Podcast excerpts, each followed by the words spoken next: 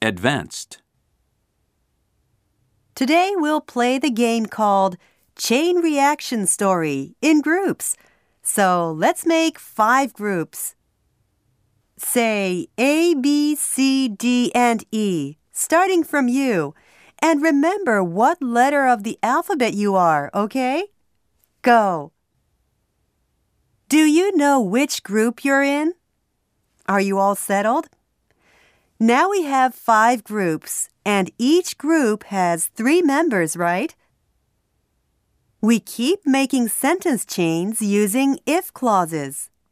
For example, the first sentence starts with If I go to Hokkaido, I'll go to Sapporo.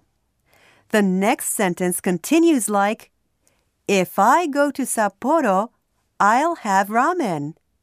And the next goes If I have ramen. Did you get the idea?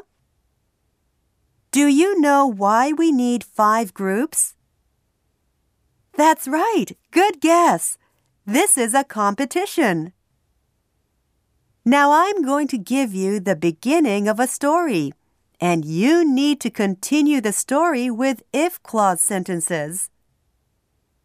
Okay, all stand up and decide who's the first to make chains. Take turns clockwise. Listen to the first person, then the next person continues the story with a new if sentence. Try to finish as quickly as possible.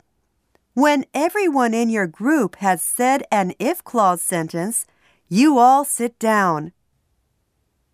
The beginning of the story is this If I invent a time machine.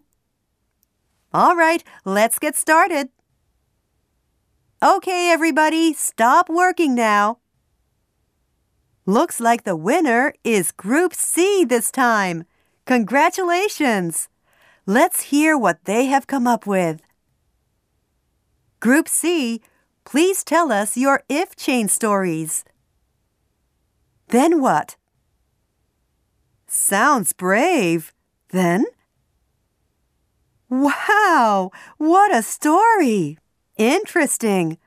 Let's give the Group C people a big hand. Well, I'd really like to try one more round, but we're out of time. Okay, that's it for the game today. Thank you all for your effort. Good job, everyone.